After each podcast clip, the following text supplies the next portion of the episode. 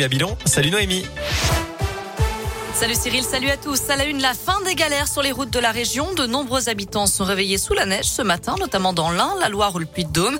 D'autres ont passé la nuit dans leur voiture à cause de la neige. Sur la 89, 600 véhicules se sont retrouvés bloqués entre le Puy-de-Dôme et la Loire. L'autoroute a été fermée hier soir entre le péage des Martes d'Artière et la bifurcation avec la 72 à hauteur du nœud nervieux. Tout a rouvert ce matin aux alentours de 6 heures après les opérations de déneigement. Prudence sur les routes, il reste encore du verglas et de la neige à certains endroits. La chaussée est glissante. Dans l'Ain, le réseau secondaire reste difficile, notamment dans le Revermont et le Haut-Budget. Certaines lignes de transport scolaire sont à l'arrêt aujourd'hui. La neige qui devrait quand même ravir les amateurs de glisse à Chalmazel. L'espace débutant ouvrira dès mercredi. Toutes les pistes seront ouvertes ce week-end. En attendant la réouverture complète de la station prévue le 18 décembre. Et puis à plan d'automne dans l'Ain, l'espace débutant ouvrira mercredi également. À retenir aussi cet avis de recherche lancé dans la Loire. Un homme de 35 ans est porté disparu depuis le 15 octobre dernier à Saint-Étienne. Ce jour-là, ce, SDF a quitté le foyer Renaître dans le quartier de Château-Creux. Depuis, il n'a plus donné signe de vie. On vous a mis bien sûr sa photo, sa description et toutes les informations sur l'appli Radescoop et radescoop.com. Il menace d'égorger la boulangère pour une viennoiserie. Un homme a été condamné à de la prison ferme vendredi à Villefranche-sur-Saône. Le 4 novembre dernier, il avait menacé la commerçante caladoise avec un couteau. D'après le progrès, cette dernière a refusé de lui offrir un pain au raisin. Le tribunal a révoqué tous les sursis de l'individu qui avait déjà un lourd casier judiciaire.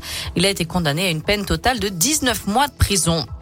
Eux avaient semé la panique aux géants de. Euh, deux individus sont jugés cet après-midi à Saint-Etienne pour violence en réunion avec préméditation. Des faits qui remontent au 7 juin 2020 dans la galerie marchande du centre commercial. L'un d'eux avait notamment crié Allah Akbar. Le géant avait dû être évacué pendant une heure et demie. Les lieux avaient dû être sécurisés. Dans le reste de l'actu, l'inquiétude autour du variant Omicron. Les ministres de la Santé du G7 se réunissent aujourd'hui en urgence à Londres pour discuter de l'évolution de la situation. Olivier Véran, bien sûr, en fait partie. D'après l'Organisation mondiale de la santé, ce variant présente un risque très élevé au niveau mondial en raison de ses nombreuses mutations. En France, une petite dizaine de cas suspects ont été détectés selon le ministère de la Santé. Plusieurs pays, dont l'Australie, ont décidé de fermer leurs frontières aux étrangers jusqu'à nouvel ordre. Un mot de sport avec du foot. Qui sera le prochain ballon d'or Réponse ce soir. Chez les hommes, Karim Benzema, Lionel Messi et Robert Lewandowski sont favoris. Et chez les femmes, deux lyonnaises en lice, Wendy Renard et Christiane Endler, la gardienne.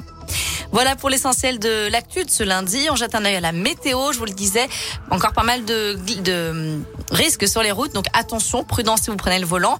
Beaucoup de grisailles cet après-midi dans la région. Des températures qui ne dépasseront pas les 3 ou 4 degrés. La bonne nouvelle, c'est que la vigilance orange a été levée pour la neige et le verglas. On est toujours en vigilance jaune. Merci